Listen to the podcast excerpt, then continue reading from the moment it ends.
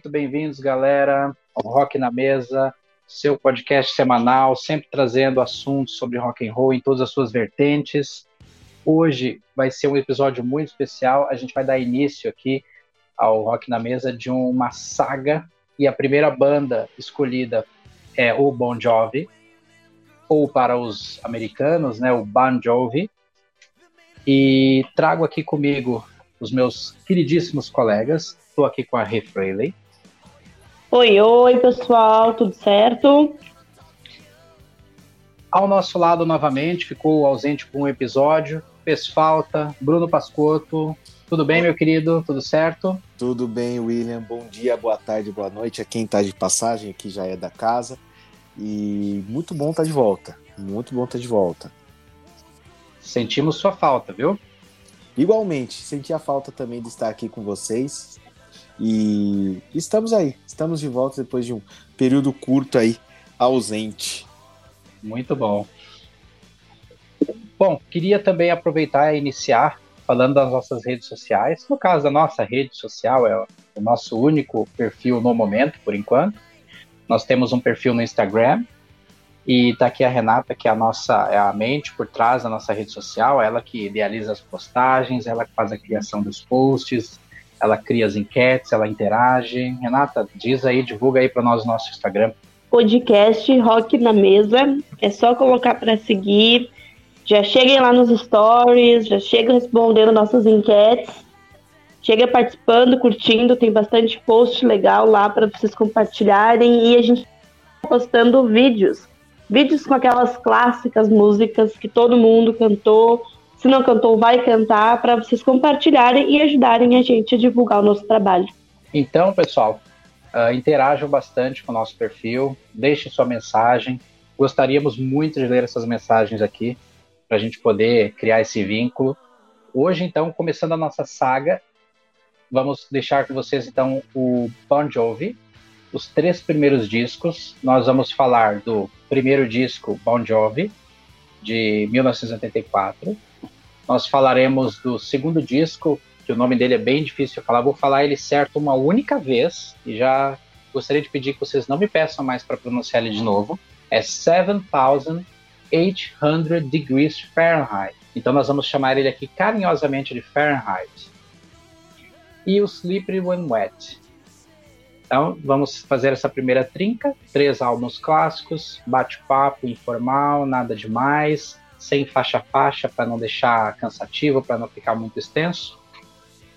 Então eu vou falar aqui do primeiro álbum. Foi gravado em 1984, saiu em 23 de janeiro de 1984. Gravado então pelo jovem Anthony Francis Bon Jovi Jr. E então, meus queridos coleguinhas de mesa, qual a relação de vocês com o primeiro disco do Bon Jovi?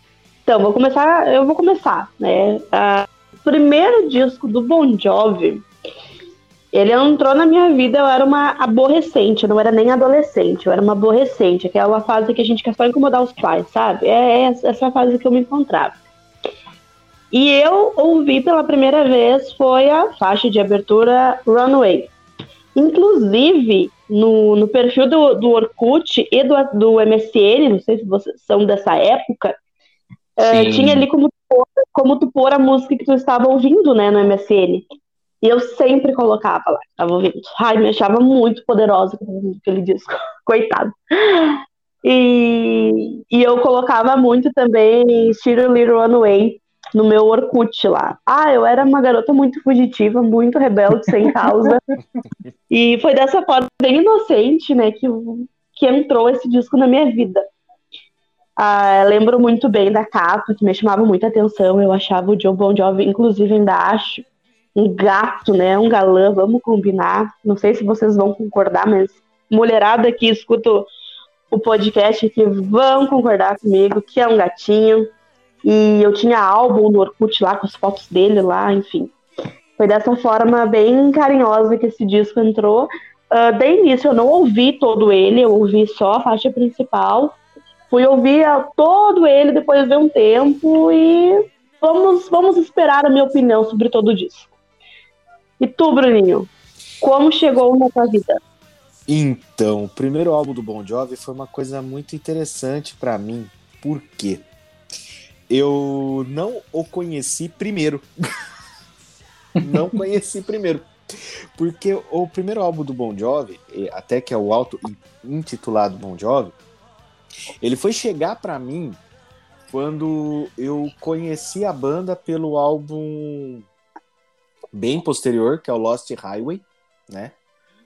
E aí, ao ponto que eu vi que a banda era tinha um material muito, muito, muito antigo comparado ao, ao mais recente, eu fui atrás. E o primeiro álbum do Bon Jovi eu achei sensacional logo que eu escutei, porque é o álbum mais pesado da banda, né? Começa com aquela pedrada de Runaway, depois ele pega uma lá uma sequência muito legal de músicas que ele mesmo não toca muito nos shows, mas se você pega Love Lies é muito legal. É, outra que eu acho sensacional, Comeback dele. E a segunda faixa, que é Roll It, ela dá aquela pegada. Estamos aqui para um rock mais pesado, né? Um, ali no começo do hair rock, né? Que a turma fala. Mas, meu, chegou muito posterior. Muito, muito, muito posterior. Ó, só de Lost Highway foi os anos 2000, então eu fui descobrir nos anos 2000. Mas é um baita de um álbum. Baita de um álbum. E Renata, eu lembro sim na época do MSN que a gente colocava as músicas que a gente tava ouvindo, né? E o que, que era muito engraçado, que eu tava escutando músicas Runaway do Bon Jovi, ou até mesmo o, de um outro álbum que a gente vai comentar, que eu gosto bastante, do Slippery, que é Wanted Dead or, La ou or Alive. É, e do nada mudava para uns sertanejos que eu tinha no computador. Então imagine o, o contraste que dava, né? Mas, mas é isso, eu tive um contato muito tardio, mas foi graças a Deus que eu, te, que eu tive esse contato com o primeiro álbum do Bon Jovi. E você, William, como que foi? O meu primeiro contato com o Bon Jovi não foi com esse disco. Eu fui conhecer ele um pouco depois. Meu primeiro contato com o Bon Jovi, na verdade, eu até vou explorar mais isso quando a gente chegar nele, é, foi com os, com o Slippery. Então vou deixar, vou reservar esse primeiro contato para quando a gente chegar nele. Mas sobre o primeiro álbum, a primeira vez que eu ouvi, na verdade, foi quando eu o comprei. Comprei até na Woodstock Discos na época, porque eu conhecia o clipe da Runaway. Uhum. A gente tá falando aqui de uma época que não tinha YouTube, né? Então Sim. era MTV. E a MTV eventualmente fa- fazia alguns programas especiais do Bon Jovi, então tocava bastante coisa. E Runaway foi um clipe que eu vi. Eu lembro que, que também passava o clipe de She Don't Know Me de vez em quando. E foram dois clipes assim que me chamaram a atenção. Mas quando eu comprei esse primeiro, primeiro disco, foi por causa da Runaway. que Era, era a música que eu conhecia mesmo. E eu lembro de ter ouvido ele e de- imediatamente. Isso, não lembro quando foi isso. 90 e, 95, 96, eu acho. Que foi quando eu comecei a, a ouvir mais a fundo a banda. E eu de cara já, já reparei que era um disco, uma produção bem inferior aos demais, obviamente, por razões óbvias, né? Uhum. Era um disco assim, cru, mas que tinha tão ou mais paixão que os demais, assim, em termos de, de, de gana. A banda tava com muita vontade de, de, de estourar, de vencer, de mostrar que veio.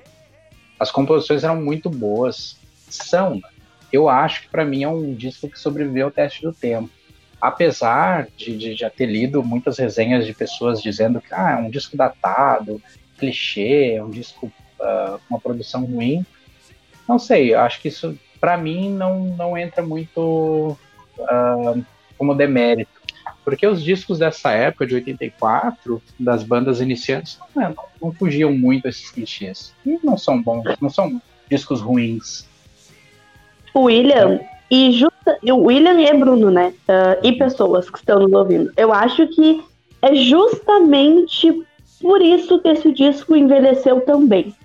É por ele ter mantido aquela essência crua, porque cobrar, cobrar muitas coisas nesse disco é basicamente uma tolice, né? Vamos combinar.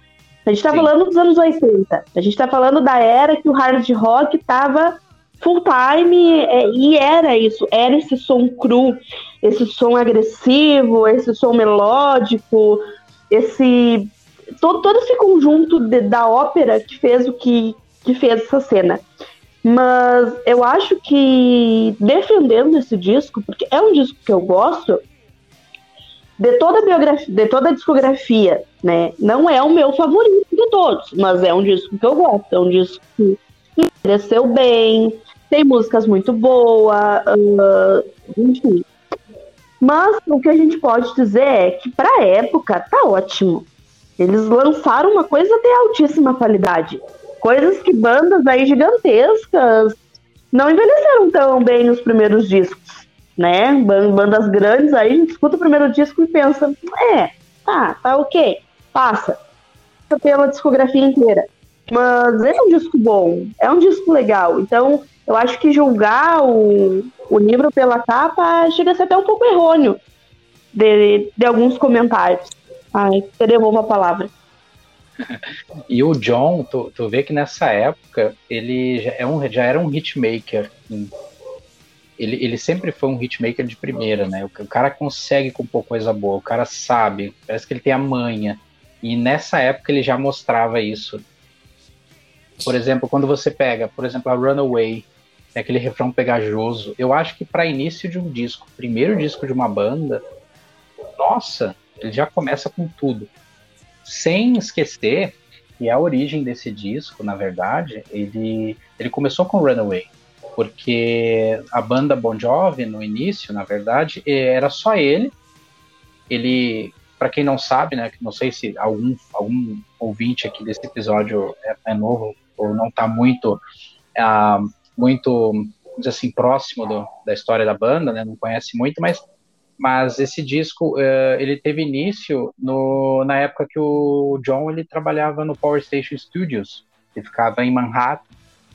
E ele era como se fosse um zelador né? o pessoal algumas biografias dizem que ele era faxineiro. Acho que é meio para deixar melhor a história né? Mas na verdade não era um faxineiro ele era um zelador. Então ele fazia de tudo né ele cuidava do estúdio se tivesse que limpar ele limpava se tivesse que arrumar equipamentos, ele arrumava. Então ele, ele acabava ajudando o primo dele, o Tony Bon Jovi, que era um dos coproprietários desse, desse estúdio.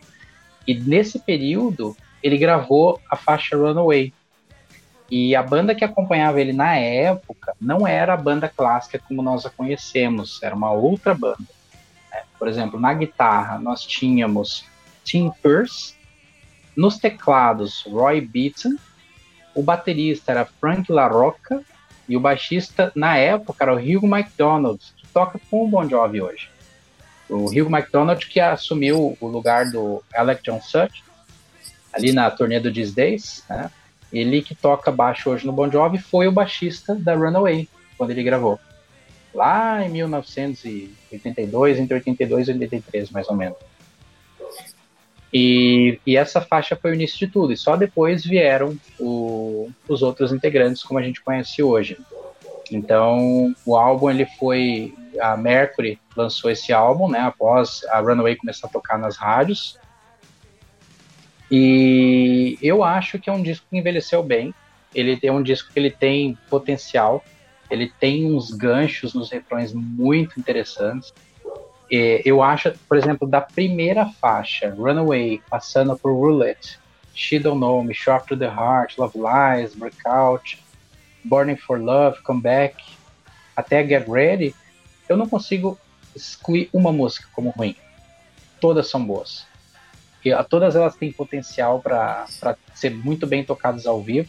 Tanto é que eles chegaram. A Runaway era a faixa mais tocada ao vivo, eles chegaram a tocar umas outras duas ou três faixas desse disco na turnê do The Circle. E eu acho que é um disco que ele. ele eu acho que ele é subestimado. As pessoas esquecem da, da, da limitação que a banda tinha na época. As pessoas esquecem que ele foi feito com poucos recursos, né? Era uma banda pequenininha. Mas é um disco que ele foi produzido, por exemplo, a, produção dele foi o Tony Bon Jovi, que era o primo dele, por parte de pai, e o Lance Quinn, que é um produtor. Eu estava fazendo uma pesquisa nos álbuns que ele já produziu. Ele já produziu, por exemplo, Jimi Hendrix, ele já produziu Gloria Gaynor, ele já produziu, ele já tocou até teclado num disco do Danger Danger, o The Return of the Great Gildersleeves, de 2000. Só nada. Então ele é um cara assim que já. E, e, assim, pesquisei, ele já produziu muitas outras coisas, algumas coisas que eu até nem conheço, não vou citar aqui, né? Olha só, é, é muito interessante o que, que o William tá falando, é, porque, porque esse álbum, de fato, ele envelheceu muito bem. Ele continua sendo um álbum muito atual. Mas, por se falando de Bon Jovi, por que, que ele envelheceu bem? Porque ele não foi reproduzido exaustivamente. Porque quando você, a gente fala de Bon Jovi, fala daquelas músicas que foram repetidas e reproduzidas exaustivamente até enjoar. E diferente do que muitos acham, o Bon Jovi tem músicas muito boas. O primeiro álbum é um exemplo disso, que não foram reproduzidas exaustivamente, né? Sim. Então isso eu acho que é um mérito do primeiro álbum que ninguém tira. Ninguém tira. Uhum. Eu tenho um Blu-ray do Bon Jovi, agora eu não me recordo o nome, que é da turnê do The Circle. E, e de fato eles tocam ao vivo músicas do primeiro álbum e tocam muito bem. Você vê que eles gostam das músicas do primeiro álbum, sabe? Sim. Porque é aquela raiz, é aquele onde tudo começou. E diferentemente do que muitos acham, primeiro álbum de, de grandes bandas, eles geralmente não são com a qualidade muito boa. Pegue, por exemplo, vamos pegar uma grande banda aí. Eu não quero ser exagerado, mas pega o primeiro álbum do Aerosmith. Certo. Até a capa do primeiro álbum do Aerosmith, nem os caras gostaram, né? Parece que eles, que eles assim, bah, vamos só meter essa nuvem aqui, botar nossa fotinho, tá lindo, tá maravilhoso, manda, né? Basicamente isso. Exatamente. Então, eu acho que nesse quesito, o primeiro álbum do Bon Jovi, ele se saiu melhor do que os outros, do que de outras bandas. Entendeu? Eu, eu costumo dizer, o Bon Jovi fez um excelente primeiro álbum. Ele fez um excelente primeiro álbum com o que eles tinham. Um fato, uma curiosidade, uma pequena curiosidade, é que o tecladista, o David Bryan, nessa época, ele assinava com o nome dele David Rashbaum. Então, na, no, nos créditos das composições, é, vai esse nome dele. É o nome, o nome real dele, né? David Bryan Rashbaum, pelo que eu andei pesquisando. E as letras desse disco antes da gente entrar nas, nas que a gente gosta, as, as, nas nossas músicas preferidas, né? Você vê que as letras de todas as músicas, parece que o John devia estar muito injuriado com alguma garota que ele gostava na época, porque todas as músicas são muito. É como se fossem pequenas indiretas para alguém, sabe? Uma, uma pessoa que ele devia estar apaixonado na época. Eu não sei, ele, ele tá com a esposa dele desde a época do colégio, a Doroteia.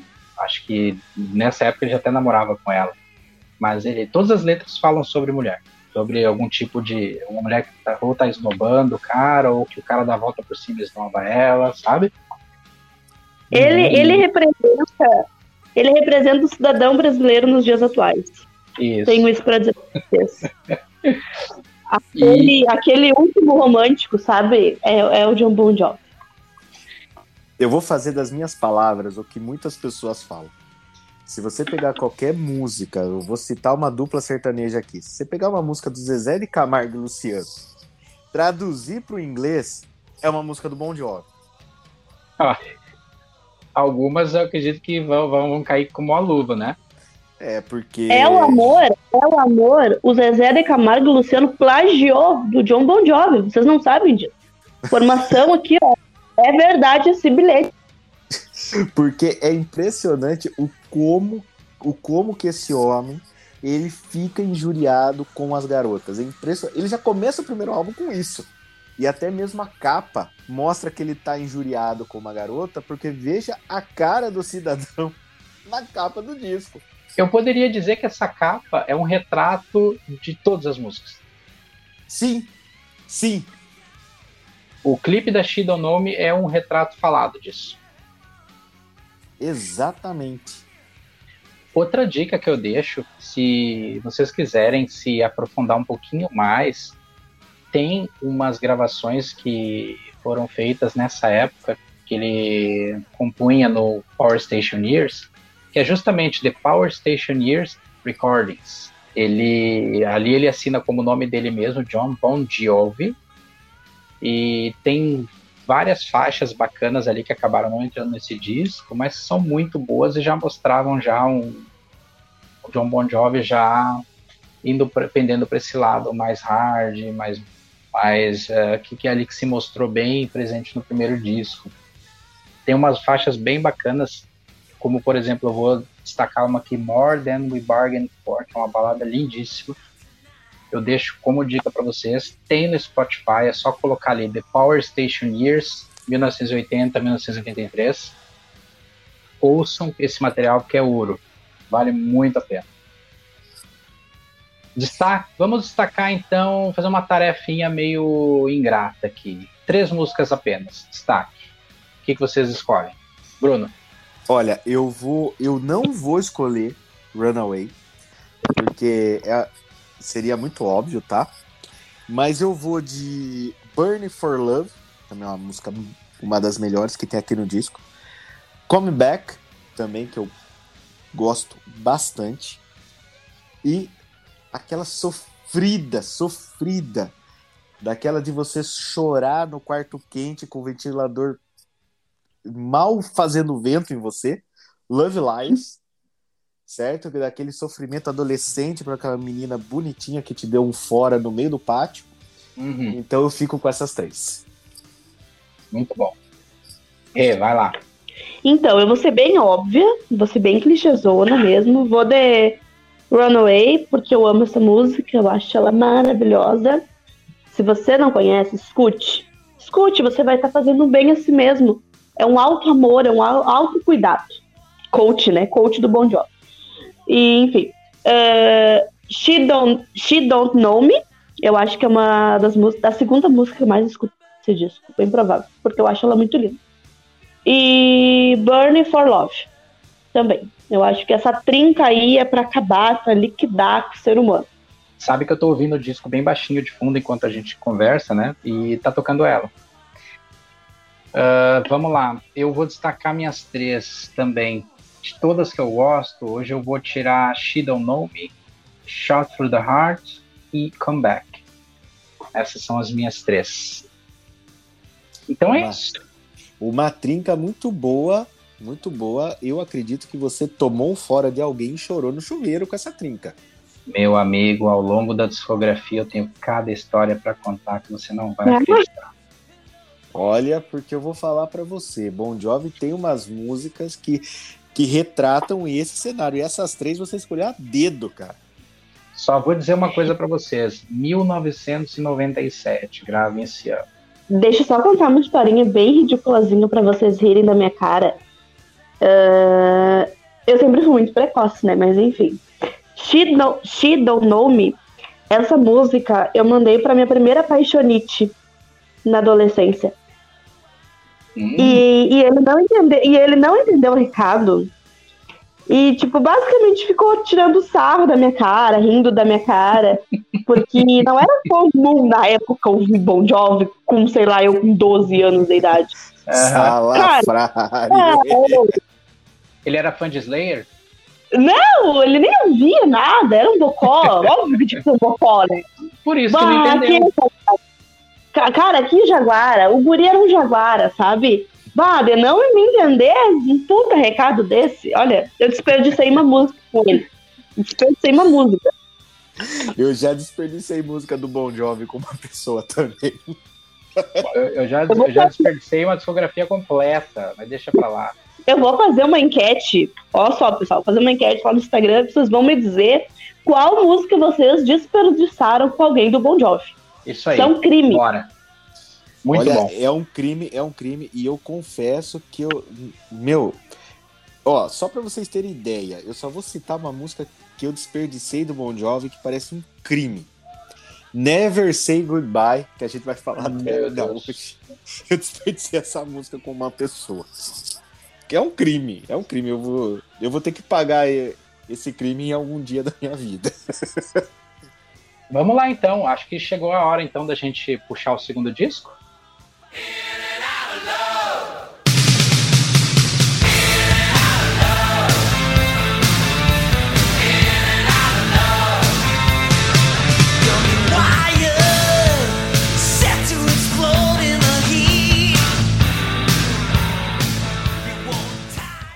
Lançado em 1985. Vou pronunciar o nome dele mais uma vez completo. Depois eu vou chamar ele pela metade.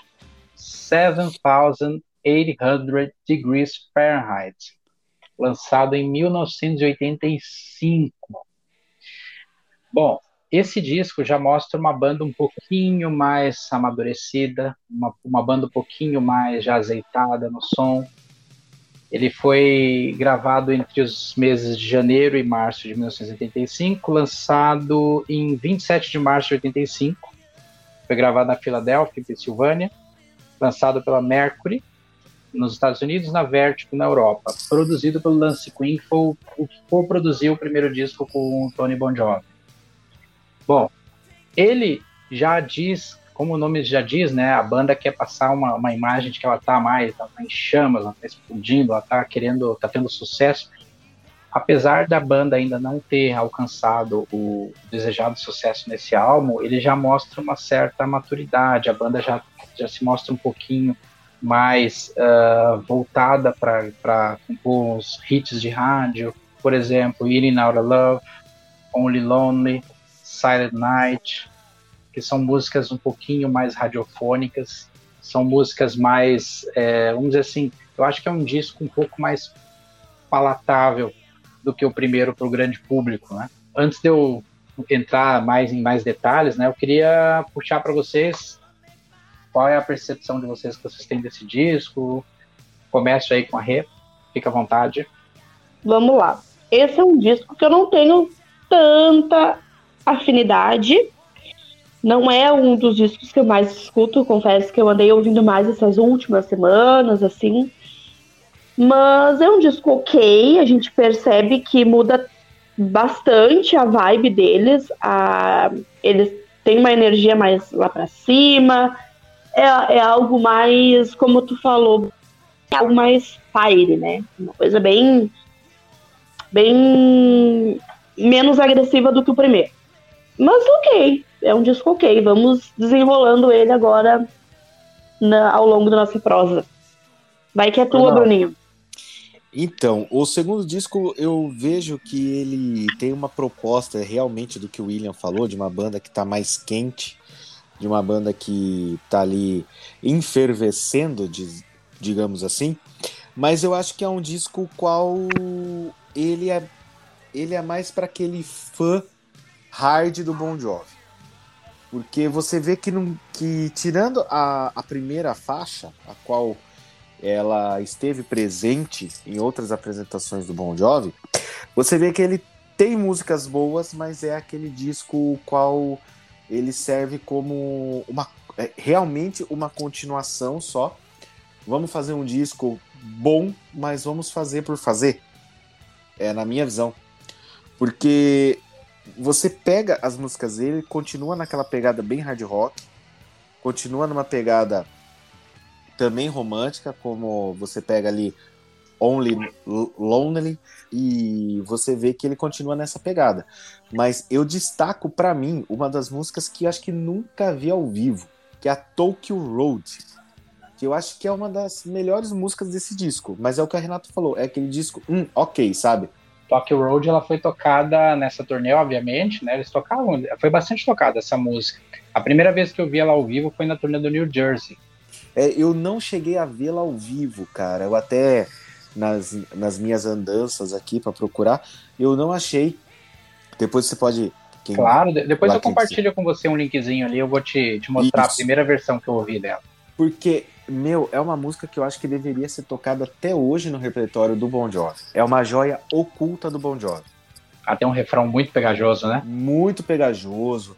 É, um, é uma música a qual ela ela mostra pra mim uma visão de banda que eu gosto muito, sabe? Que é um refrão pegajoso, uma música bem construída, né? Pô, é uma música de 5 minutos e 43, beleza, só que é uma música muito bem construída. Muito bem construída. O que isso, posteriormente, a gente vai ver que teremos músicas do Bon Jovi as quais eles deixam essa, essa boa construção de lado. Então acaba sendo Sim. aquelas músicas maçantes, né, William? Sim. Eu acho que é uma das principais características desse disco é essa repetição, né? É, um, é, é bem repetitivo e, e pega muito o, o refrão, a- a- as letras, porque é bem. Chega a ser até um pouco maçante. Mas enfim, vamos, vamos ver a tua opinião, William. É, eu já vi que vocês não são muito fãs dele. É, Esse disco, é, ele tem uma curiosidade, né? É, o logo da banda, que vai na capa do disco, é o, é o mesmo logo que eles usaram no Slippery e depois no New Jersey. Ah, eu gosto muito desse disco. Ele tem um som um pouquinho mais, acho que, vou dizer assim, eu não sou técnico de som para usar termos mais, mais técnicos sobre, mas ele tem um som um pouco mais estridente, eu acho. Tem um som um pouquinho mais, como é que se diz, mais agudo. Eu acho que tem músicas muito boas nele. A primeira que eu ouvi, a que eu tive contato foi In and Out of Love. A primeira vez que eu ouvi. Eu ouvi esse disco depois de eu ter conhecido o primeiro. Eu gosto muito desse som, acho que é um som bem pegajoso, tem aquele refrãozão bem anos 80, uma música bem hard de, de daquelas bandas dessa época. Eu acho que ele tem, tem The Price of Love, que tem um, um refrão, tem uma pegada, um pré-refrão e um refrão muito forte. Only Lonely é bem. Eu gostava de falar que essa música é uma das músicas mais posers do Bon Jovi, que tinha nos anos 80. essa música é fantástica, o clipe dela é sensacional. Aquela cena do início do clipe, a banda andando tipo em gangue num parquinho, um parque de diversões, tipo, porque o clipe retrata eles meio que ah, lutando contra uma gangue, sabe? E Não, e coloca, e, e coloca a banda Bon Jovi em si de um jeito meio bad boy que eles não tinham, cara. Sim. Não tinham. O, Não, ó. o que, Bad boy não. Bad boy não. Aspirante a bad boy. Porque eles tinham que comer. Eles tinham que comer arroz com feijão pra ser bad boy. gente, eu lembro, eu lembro, eu lembro de, de assistir alguns programas da MTV e, e eles comparavam essa fase do Bon Jovi, essa fase inicial, né, que ele ditou um estilo, querendo ou não, de 84 até mais ou menos os anos 90, o Bon Jovi ele ditou um estilo para algumas bandas daquela região. Se você vê a reformulação do White Snake nessa época, eles ficaram um pouco parecido com o Bon Jovi.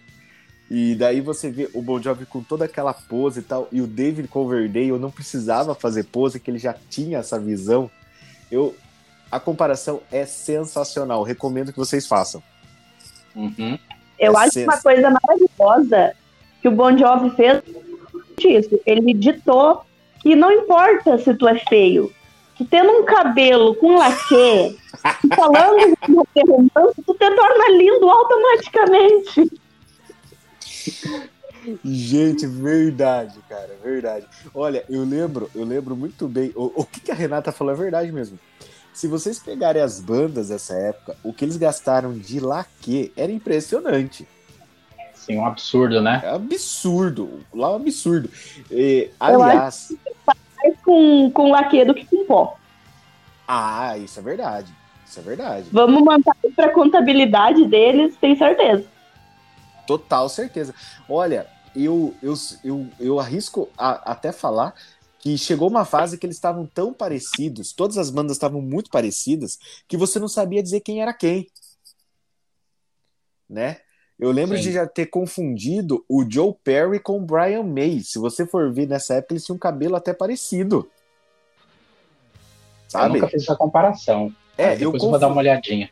Então, eu confundi, William. Pode ser até que foi problema de visão que eu tive, mas eu É. confundi. Eu falei, é porque aquele cabelo do Brian May na época do Queen, todo armado, encaracolado, virou tendência de vários guitarristas depois, Sim. né? Então você acaba confundindo, mas quem que é esse daí? É o Brian May? Não, é de Outra banda. Ah, tá. E o Bon Jovi foi exatamente isso.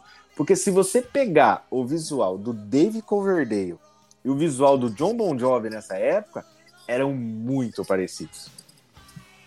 Eram Sim. muito parecidos. Bom, eu eu continuo gostando bastante desse disco aqui. Eu acho que ele tem bastante. Tem, ele, tem, ele tem vida própria, tem sua marca. Eu acho que foi um. Eu vou te dizer assim que ele foi um degrau necessário para chegar onde eles precisavam. A, a prova de que eles amadureceram nesse disco e todo, todo esse processo foi bem, foi bem importante. Porque acho que tu vai poder falar melhor, porque eu acho que tu curte mais do que, do que eu esse disco. É um disco que ele não tem música ruim. Nenhuma música é ruim, mas não é nenhuma música. ah, assim. Ai, como é que eu vou te dizer? Ainda não chegou lá, sabe? Ainda não tá naquele nível que vai ter o disco posterior dele. Olha, diferente do primeiro, eu vou dizer para você que o primeiro, todas as faixas eu gosto. E, mas esse, esse, esse segundo tem três faixas que eu não gosto muito, não. Eu aturo, assim dizer. Que eu acho são fraquinhas, mas não incomodam. Que são as três últimas. Que é Always Run to You, To the Fire, Secret Prince. São as que eu menos gosto. Eu acho elas muito genéricas. Elas não têm Ah. luz própria. E são as que eu mais gosto.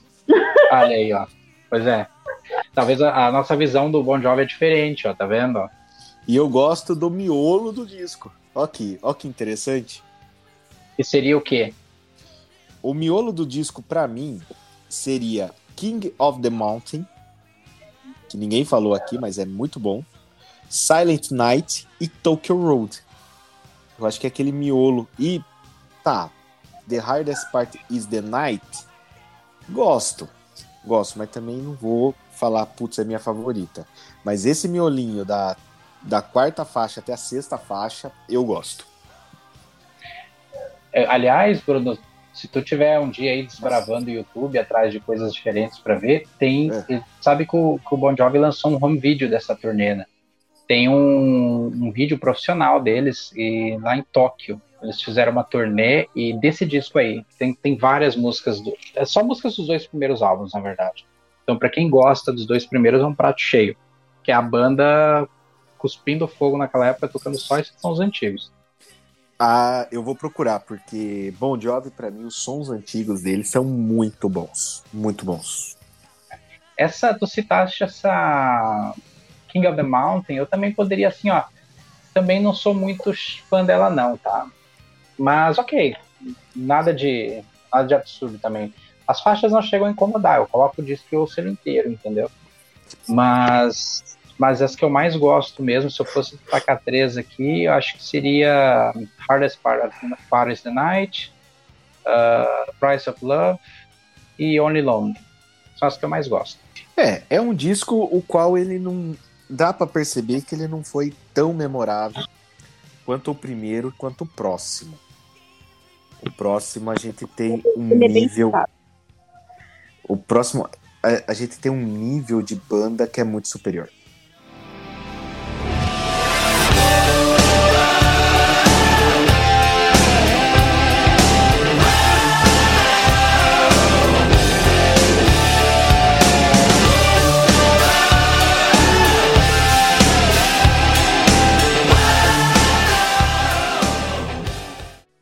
Vamos Sim. então de Slippery When Wet, lançado em 18 de agosto de 1986, produzido por Bruce Fairbairn.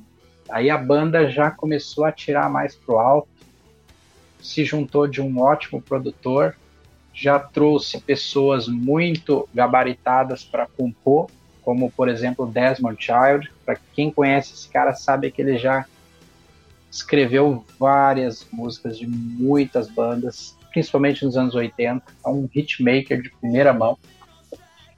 Esse disco aí, ele então, ele foi lançado em 1986. Ele, eu acho que foi assim, foi o, o marco da banda, assim, foi o auge em termos de popularidade. Foi aí que a banda estourou, literalmente. Esse disco, quando saiu originalmente, ele tinha uma capa que ela foi censurada, uh, que era é uma capa com uma mulher, tipo essas que lava rápido, sabe? Que, que lava um carro de, de biquíni, aquela coisa, só que ela tava com uma, uma, uma peça pequena, toda molhada, né? Na altura ali do, do, dos seios. Essa, essa capa ela foi censurada e no lugar dela entrou uma capa que que meio que entende-se que é um vidro molhado e a pessoa foi lá e escreveu o título do álbum nele. E aí, nesse disco, então, a gente já tem a banda entregando uns clássicos como Give Love a Bad Name, Live on a Prayer, What Is There Alive e Never Say Goodbye. E vocês? Qual que é a relação de vocês com esse disco? vou começar com o Bruno dessa vez. Bom, minha relação com esse disco, eu acho que se deu como como um gatilho para gostar mais de Bon Jovi ainda. Como eu falei, eu acho que o último disco que eu tive contato deles foi o primeiro. Esse daí foi o segundo disco que eu tive contato do Bon Jovi. É, não tenho ele físico, infelizmente, mas foi um disco que eu consumi na época no, no Wall Music, acho que era mais ou menos isso. Consumi muito principalmente Living on a eh, Living on Prayer, né? Porque eu acho que é um hino do rock, é indiscutivelmente um hino do rock. Recentemente chegou até mesmo a mais de um bilhão de reproduções no YouTube. Sim, eu vi né? isso. Bon Jovi, John Bon Jovi ficou muito feliz com isso. Com certeza, é, a carteira um pouquinho mais gorda, né? Muito mais gorda, né? E só que. Retocou o?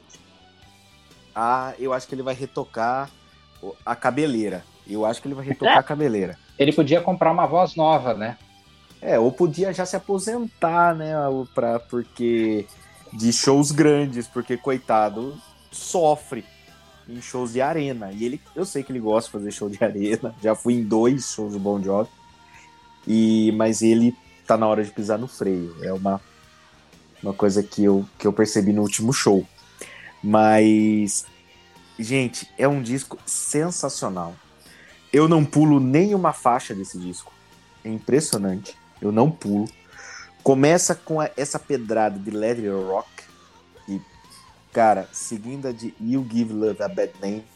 É uma dupla infalível para animar qualquer um, mesmo que esteja naquela sofrência depois que ele te, te, te traz de volta para a sofrência e Never Say Goodbye mas é um disco, para mim, é uma pérola do Bon Jovi. Porque não tem uma música ruim, mesmo aquelas que não fizeram tanto sucesso. Não tem nenhuma música ruim. Eu, eu gosto muito de Raise Your Hands, porque no show ela dá uma adrenalina, dá uma vibe muito gostosa. É, One Dead Dead or Alive, ou desculpa a pronúncia errada aí, Wanted, que eu costumo falar, é uma música country raiz, o qual o Bon Jovi traz a gente para aquela atmosfera do faroeste. Ao vivo fica até mais nítido. O arranjo do Hit Sambora estava muito mais é, muito mais aflorado nessa atmosfera e, é uma música também que para mim é um hino acima de muitas músicas que depois o, o, o Bon Jovi foi fazendo esse estilo. Então é isso, é um disco para mim sem defeitos do Bon Jovi. Desculpem por favor as pronúncias erradas aí, mas para mim é sensacional. Gente, o que ia falar desse disco? Ele fala por si só. Talvez, eu digo talvez porque ele ponha um separe opiniões. Mas na minha opinião é o divisor de águas do Bon Jovi. O que a gente tem nos dois primeiros discos é uma banda tentando fazer dar certo. Com músicas boas, com músicas ok, nada ruim, mas também é mediano. É mediano, nada espetacular. O que eles fizeram nesse disco, eles trouxeram uma maturidade, eles trouxeram uma versatilidade que estava precisando nessa cena do rock nessa época. É um disco de músicas boas do início ao fim.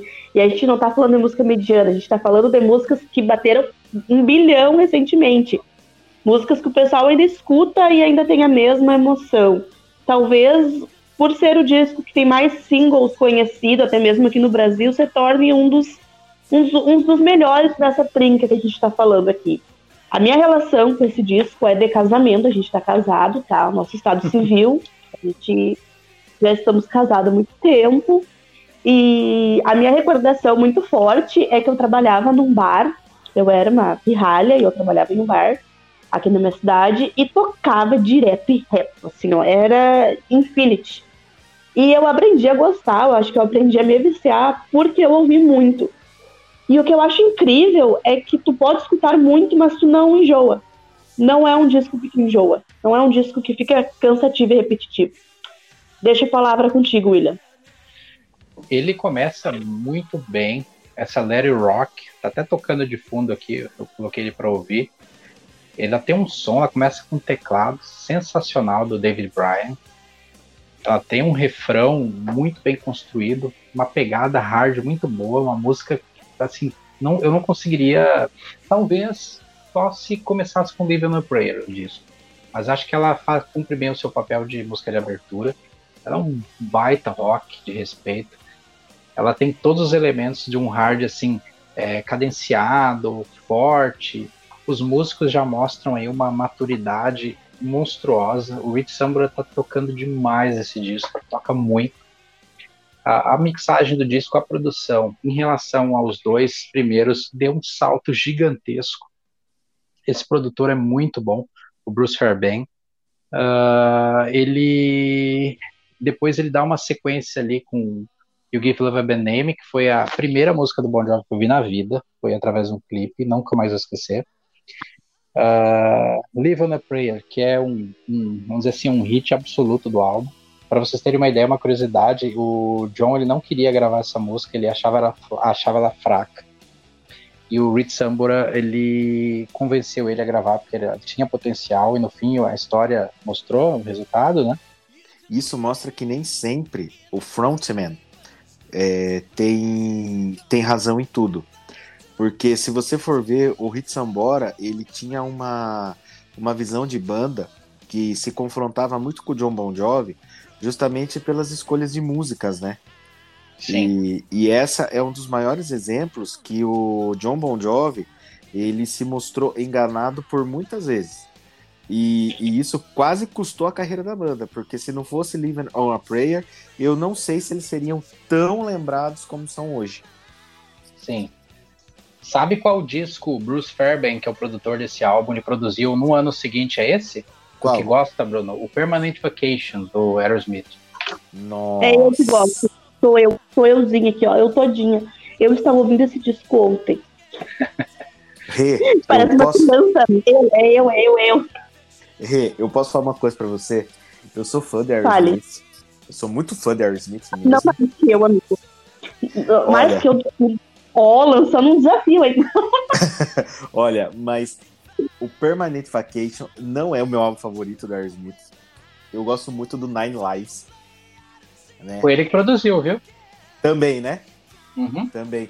E eu vou te falar. O a Aerosmith, é, comparado a Bon Jovi, vamos por aí, é, de questão de hitmaker, com esse produtor, eles estavam nadando de braçada. Porque, veja só, só esse álbum do Bon Jovi, que viraram hit, vai. Temos a faixa 2, faixa 3, a 5 e por fim a, a 9. Cara, são quatro hits em um disco de 10 músicas, né, que são tocadas e cantadas até hoje. Então, e o Aerosmith na mesma pegada também. Então veja só como a visão de um produtor é muito importante. Aliás, permita-me uma correção em tempo de gravação. Não vou editar isso, eu vou me corrigir, tá? Uhum. Na verdade, permita-me a correção, ele não, ele não produziu Nine Lives. O último álbum do Aerosmith que ele produziu foi o Get a Grip, de 93. Que é muito bom também. Ele produziu o Get a Grip, ele produziu o Pump, o Permanent Vacation. E Que é a cidade. outro disco bacana que ele produziu também nos anos seguintes, ah, trazendo aqui um pouquinho, ele produziu o Balance do Van Halen de 95, que eu gosto bastante dele também. Ele produziu o Psycho Circus do Kiss, álbum que a gente gosta um pouquinho, né? Ou seja, é um cara que tem uma mão boa para produzir álbuns, né? E uma característica dos discos dele, eu pre prestando atenção agora na lista dos álbuns que ele já produziu, tu vê assim que ele tem aquela produção bem marcante, que é, são álbuns que tem um som de bateria marcante, presente, e um som de guitarra forte. Ele Aliás- me lembra um pouco, ele me lembra um pouco a produção do Bob Rock, que gravou o Black Album. E tem. E, e- e vamos, e vamos é, mencionar uma coisa que a gente não mencionou nos outros. E assim, se você pegar o Tico Torres, que começa com Bon Jovi na bateria, você vê a evolução dele na pegada de bateria muito evidente do primeiro para esse. É Sim. muito evidente o quanto que o, Tico, que o Tico Torres melhora absurdamente. E o David Bryan, isso, isso ele tem até um, um álbum solo para quem quiser é conhecer. Os álbuns solos do David Bryan, ele pega músicas do Bon Jovi e faz voz e piano. O primeiro disco eu já ouvi. É muito gostoso de ouvir, David Bryan. E aqui nesse daqui, os teclados do David Bryan, eles estavam em pontos cirúrgicos, cirúrgicos, porque combina com toda a temática da música, não fica aquele negócio forçado. É o que eu ia combinar, é, eu ia combinar, é o que eu ia comentar agora. É, tu vê que o, o teclado ele não é aquela coisa solta jogada, não que fosse ruim, não, mas é que ne- nesse disco ele tem uma coerência. E o sintetizador também, tipo, esse disco ele é totalmente um disco coeso, do início ao fim. Sim, Pronto, assim, é, é um disco perfeito. Sim, eu acho que é um disco o qual todo fã, você pode ser fã de rock, ah, mas eu não curto tanto Bon Jovi, mas cara, pega, dedica um tempo pra ouvir esse disco. Pra ver o como que nos anos 80 o rock tava tão em alta e tinha coisas tão exageradas, mas esse era cirúrgico esse disco, ele era um disco com tudo muito bem encaixado é, dando até spoiler do próximo episódio, coisa que o Bon Jovi vai conseguir manter no próximo disco, no New Jersey.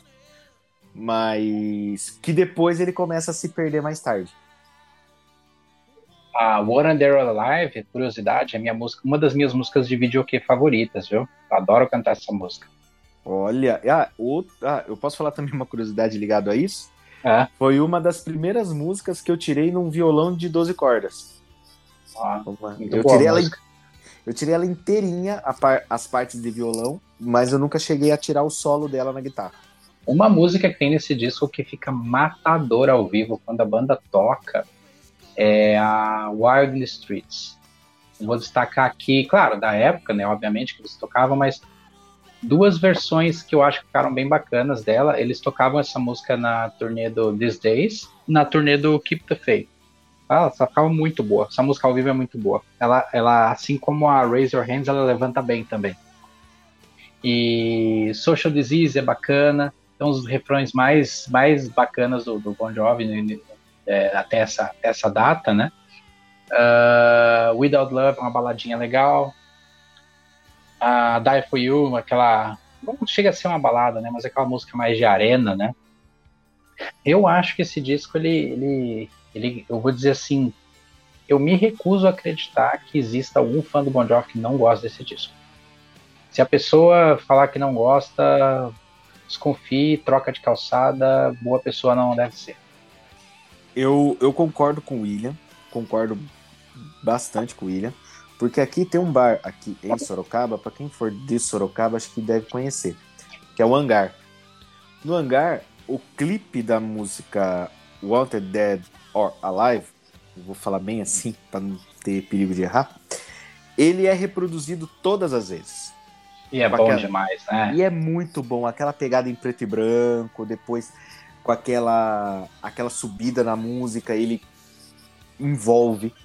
E todos os- e, e principalmente no hangar, ele é reproduzido toda noite.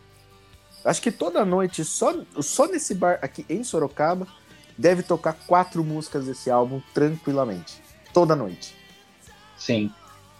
Uma, um, um fato sobre esse, esse disco e a época, a turnê dele, ah, marcou um, um fato ah, que foi quando o John Bon Jovi começou a abusar demais dos tons na voz ao vivo e ele começou a ter problemas na voz dele a partir daí. Foi nessa época que, assessorado por um profissional de canto, ele baixou um pouco o tom para poder seguir o resto da turnê e a partir disso ele perdeu um pouco aquela potência vocal que ele tinha, tão marcante nesses três primeiros discos. Tu pode perceber que já nas outras turnês ele já começa a pegar um pouco mais leve para poder manter, porque nesses três primeiros ele deu tudo de si, 100%. As pessoas dizem, ah, o John começou a cantar mal, tá com a voz ruim, mas ele já vem já de uma longa Ele tem- data é, nessa luta aí. E também tem outros agravantes, né? Ele gosta de, de fumar um cigarrinho, fumava, né? Até essa época, não sei, hoje em dia você ainda fuma.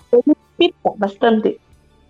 É, gosta de um vinhozinho, né? Ele gosta de viver, né? É, Como bom filho de, de família italiana, né? Ele, ele gosta de, de, de aproveitar um vinhozinho e tudo. Só trazer uma curiosidade sobre a One Dead or Alive. Ah, uma curiosidade sobre essa música é que ela foi inspirada na Turn the Page, do Bob Seger. Olha que música curioso. é essa que, que depois o Metallica, né, lançou. Mas ela foi inspirada nessa música. E quem quiser ouvir Turn the Page é do Bob Seger, escutem, porque realmente é uma baita referência. Vivendo e aprendendo, né? Olha que interessante, porque eu conheço essa música do Bob Seger, eu conheço a versão do Metallica, e agora, traçando um paralelo, eu nunca tinha parado para comparar essa música com a What Dead or Alive. E realmente é isso aí mesmo. Outra curiosidade também que tem esse disco é que a clássica, né, aquele, como o William falou, o hino de Arena, é sobre a música, né? Give Love a Bad Name, ela foi uma música que foi composta para Bonnie Tyler. E ela, inclusive, foi lançada, porém, foi lançada com algumas, alguns versos ah, diferente do que tinha sido originalmente. Inclusive, o título da música era If You Were a Woman. Mas não fez sucesso, não, não rolou, e aí veio pro nosso gato John Bon Jovi, banda Bon Jovi, e aí estourou. Seu gato, né? Eu não. Meu gato, meu, meu gato maravilhoso. Ai, gente, só vocês mesmo, viu? Não tem homem que diga que ele homem é feio. Ele é uma coisa assim, ó. É, é transcendente. Ele transcende. Eu acho assim, eu acho assim, eu quando eu fui no show do Bon Jovi, as, as duas vezes, eu fui eu fui de, como posso dizer, um dos únicos homens que estavam lá desacompanhados. E, e eu via eu, ó, vou falar uma coisa pra vocês. Eu vi a mulherada gritando pra ele, mulherada desde jovens até mais velhas. Eu, é o tipo de homem que você fala assim, pode gritar, não tem como competir, sabe? Então é bom a gente, homem, também ter essa consciência. Não tem como competir, pode gritar, grita. Entendeu? Não, não quero ser eu aqui taxado de ah, preconceituoso, não sou. Mas é, vamos dizer assim, que eu nunca. assim, eu, não, eu não É paro uma para prestar né? atenção para essas analogias, né? É é uma inveja, vamos combinar, né? Aquelas, né? Tô brincando. Vamos dizer assim que a fama deve se justificar por algum motivo, né? Vou dizer, feio não é, né? Ah, aqui, pessoal, eu vou, eu vou colocar vocês numa caldeira agora. Hum. Todas Ai. essas músicas boas, só pode escolher três. Se vocês fossem, se você, ó, ó, eu vou melhorar a pergunta. Uma pessoa que nunca ouviu esse disco, vocês têm que indicar três músicas. Quais são? Três músicas. Veja que é diferente a pergunta, não, não é as que vocês mais gostam, são as três que vocês acham que representam melhor o álbum. You Give Love a Bad Name, Living on a Prayer e só essas duas já seria matadora. E Raise Your Hands, eu, eu indicaria essas três. Eu acho que, bom, nesse caso, eu vou responder de duas formas. Ah, eu indicaria para uma pessoa que nunca ouviu o álbum You Give Love a Bad Name, Live on a Prayer. Apesar de que, mesmo que uma pessoa nunca ouviu esse disco, duvido que esse ser humano nunca ouviu essas duas músicas, mas tudo bem. Ah, e uma terceira, eu iria de What Are There Alive.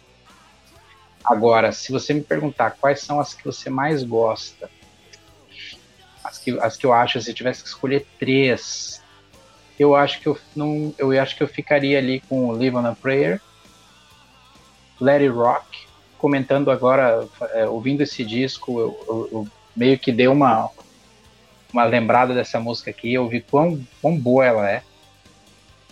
E eu acho que I Die For You. Acho que são essas três. Agora é tu, Renato. Não vai escapar agora. Eu, eu acho muito, muito engraçado da tua parte que tu manda a gente escolher três, mas tu escolhe seis músicas, seis.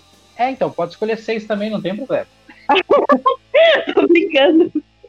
É Mas- Vocês não esqueçam que eu sou a jovem do grupo. Então, logo que eu sou a jovem do grupo, eu sou a rebelde sem causa. Hum, Mas vamos lá. Ah, brincadeiras à parte.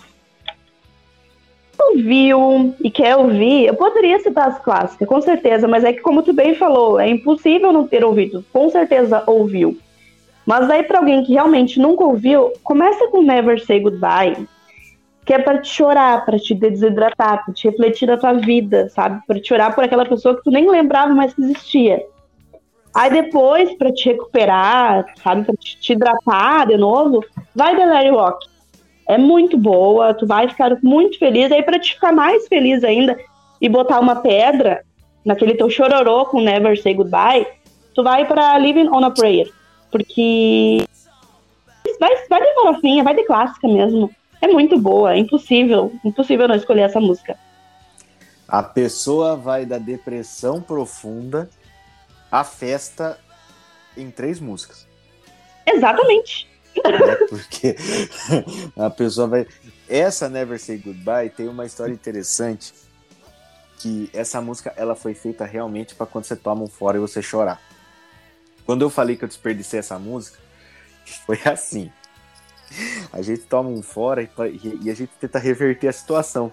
Eu mandei essa música pra pessoa, a pessoa nunca me, nunca me respondeu. Olha só como eu desperdicei essa música.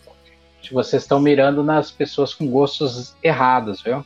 Ah, depois eu fui descobrir que a pessoa gostava de pagode, Ah, funk, essas coisas. Então, olha como eu desperdicei de um, de um uma jeito. música jogada à toa, né? É, foi uma jogada à toa porque não era o estilo da pessoa, né?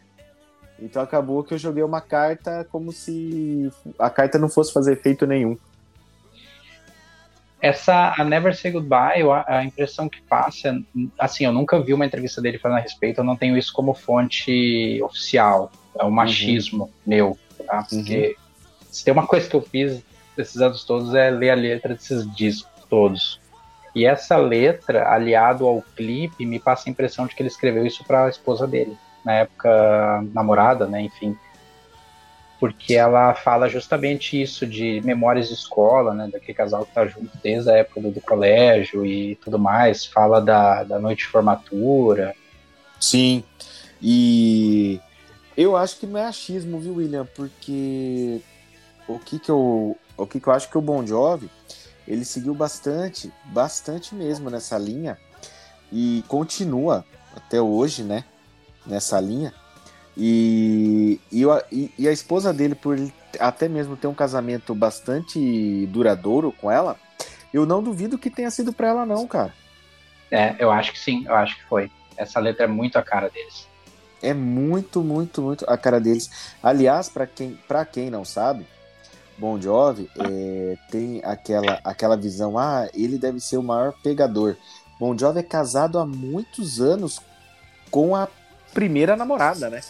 É Dorothea Hurley. É a primeira, é a primeira namorada e ele nunca, nunca deixou isso escondido, né? Todos, o- to- todas as fãs sabem justamente disso, né? Isso. E já pegou um monte de gente também, né? Ah, pegou também. Porque, Pegou também. olha, meu amigo, nessa época em especial desse disco aí, os caras estavam passando o rodo geral. Eu acho que a, a, a fase que eles mais passaram o rodo vai ser no próximo. Gente, não sei, vocês querem deixar mais alguma consideração sobre esse álbum antes da gente finalizar essa trinca? Ou Hum. podemos encerrar? Tô satisfeito. Ah, eu tô, tô satisfeita. Ótimo. Então tá, pessoal. Agradeço então pela audiência de vocês até aqui. Foi muito divertido, foi bem leve falar desse, dessa trinca de álbuns. São discos que a gente ouve. Eu por exemplo, ouço a vida toda, né? E é uma banda que eu, que eu aprecio bastante, entre outras. Uh, desde já, deixo um convite a todos a aguardar a segunda parte dessa saga, que aí nós vamos falar sobre os discos New Jersey, nós vamos falar sobre o disco Keep the Faith e nós vamos falar sobre These Days. Eu hum. acho que é uma trinca bem interessante e acho que vai render boas histórias aí. Aproveitem e sigam-nos em nossas redes sociais. Renata, pode deixar o convite aí, por favor? Vou deixar o convite já, me despedir de vocês, porque eu já tô, sei lá, em qual taça de chopp, antes que eu esqueça de dar tchau pra vocês. é. Ah, falar de Bon Jovi e não beber, por favor, né, gente? Graças uh... a Deus eu bebi antes hoje. Eu também. arroba, arroba podcast Rock na Mesa. Nos sigam lá, as nossas enquetes, participem. A gente gosta muito de saber o que, que vocês estão procurando ouvir. E feedback sempre é bom. A gente está aberto a receber críticas, opiniões, enfim, é o que for. Se quiserem nos falar, estamos dispostos a ouvir. E me despedindo então de vocês, uma ótima noite, uma ótima tarde, um ótimo dia. Um beijo, se forem beber não dirigem, porque eu vou a mimir depois disso, porque não tem como ser de casa. Mas enfim, uma boa noite a todos. É isso. E é isso então, pessoal. Deixo então um convite a todos a visitarem nosso Instagram. E não esqueçam de nos avaliar também no seu serviço de streaming. Por enquanto, nós temos, estamos somente no Spotify e no Amazon Music. Deixem lá uma classificação. É, se vocês acharem que a gente merece, é, vai nos ajudar bastante. Saudações então e até a próxima.